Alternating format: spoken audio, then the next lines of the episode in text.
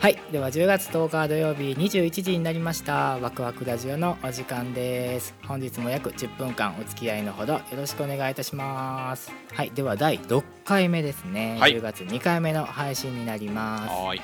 本日も実はお便りをいただいてるんですね。そうですね。今回はは私が紹介させていただこうかと思っております。Here is Waku Waku Radio Station. Saturday night at 10 radio. Waku Waku Radio. Wahoo Wahoo Radio. えーラジオネーム JS さんからいただきましたありがとうございますありがとうございますえー第2回目の音楽遍歴の回を聞きました僕も中学高校時代はハイスタなんかのパンクが大好きでよく聴いていたので懐かしくなり Apple Music で久々に聴いてみましたがやっぱりかっこいいですね大学で上京し周りの友人の誘いでクラブに行った時に初めて聴いたジャミロクワイの「リトル L」がきっかけでダンスミュージックにはまりそれ以来ハウスソウル R&B なんかを主に聴くようになりました。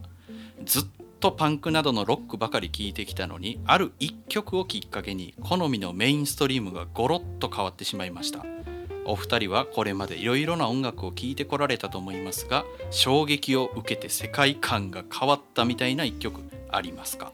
ということです。衝撃を受けて世界観が変わった、しかも一曲っていうね。一曲だもんね。そう。この一曲でまあだから好みを変えられてしまったみたいな強烈な出会いがあったかっていう。なるほど。JS さんはまさにこのジャミロクワイの「リトル・エル」がうん。そうだったってことですよね、そういうそうそうそうそうそう。だそれまではパンクかロックしか聴いてなかったのがハウスソウル R&B を主に聴くようになるんだからそらそらあなたすごいことですよ俺は。すごいね。やっぱあれかなやっぱうんクラブでこうなんていうんですかいい音響で迫力がある感じで聞いたっていうのもあるのかな。あーでもそれはあるんじゃないですかねきっと。そういうのはどうですか？あるんですか？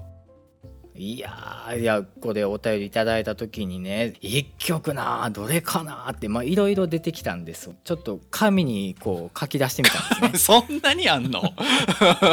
5曲ぐらいあったんですよ。えーいやでもだから1曲やから。そうそうだからその中で1曲だけ選んだんですけど。発表してください。僕が、うん。えー、と今までの人生で一番衝撃を受けた1曲は、うん。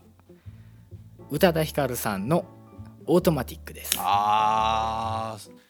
えそれは理由としてはなぜなんですか？理由はね、もうこれは話し出すと長えんだわ、ね。困るな。何に衝撃を受けたかっていうと、その音楽の作り方というか歌い方というか、リズムの取り方というか、んんうん。言葉ではちょっとぼやっとしか伝わらないんですけど、うん。あのねそれこそ第2回の音楽遍歴の回でもお話ししたんですけど、うん。ダンスミュージックとかのコンピレーションも聞いてたよっていう話をしたと思うんですけど、はいはい、まあね、それが多分きっかけだったと思うんですけど、うん。R&B も聞いてたんですよ好きになって。うん、で、あのージャネット・ジャクソンとかね、あのーブランディとかっていうアーティストがすごい好きで、うん。まあ、その宇多田さんが出てくる前の段階で R&B っていうのは自分でこう聞いてたんですよ洋楽を。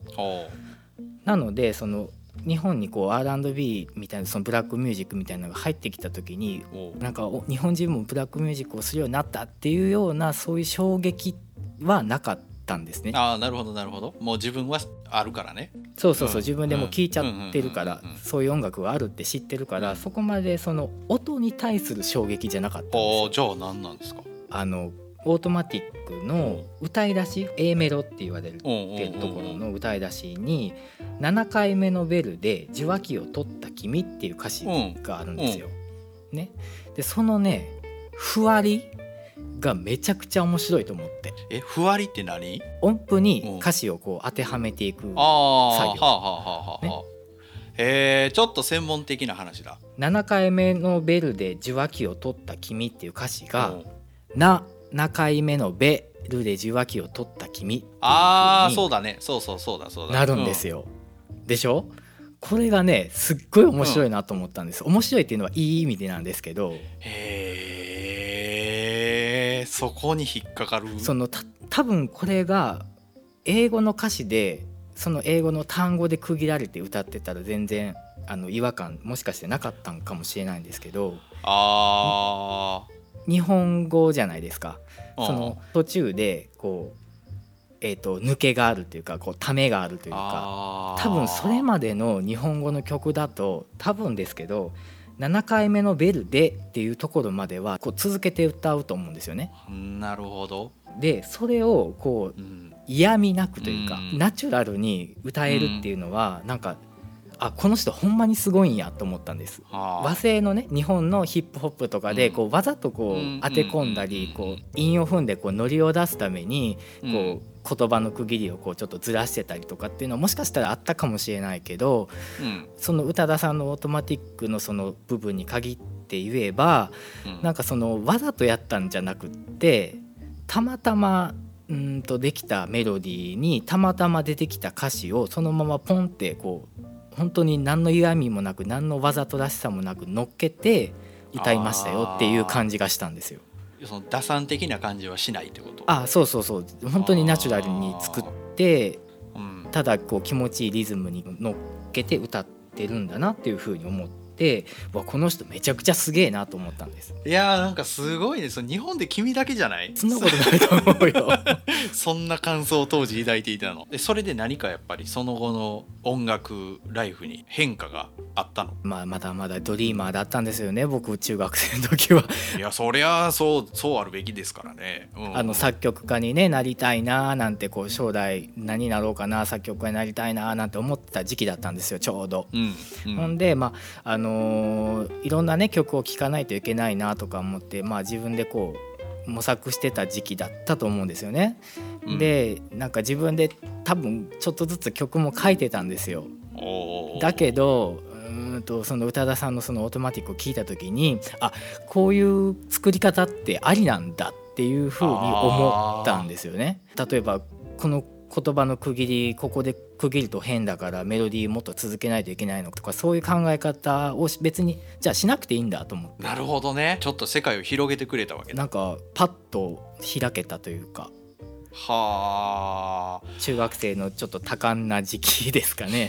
のそういう時に聞いたのでなんかうん。余計なことねやっぱ衝撃的だったのかな、へえすごいな。なんか喋っていいのかなって思ったんですけど。いやでもそんそれだから衝撃受けたわけですもんね。いやすごいな。でも曲って一人一人そうやって受け止め方が全然違うんだなっていうのは面白いですね。うんだね。ね同じように思った方いらっしゃるかな。なんかそんな方とちょっとこう握手したい感じです。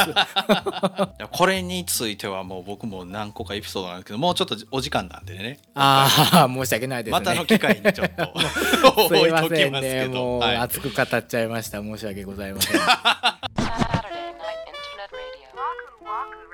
Walk Walk Radio.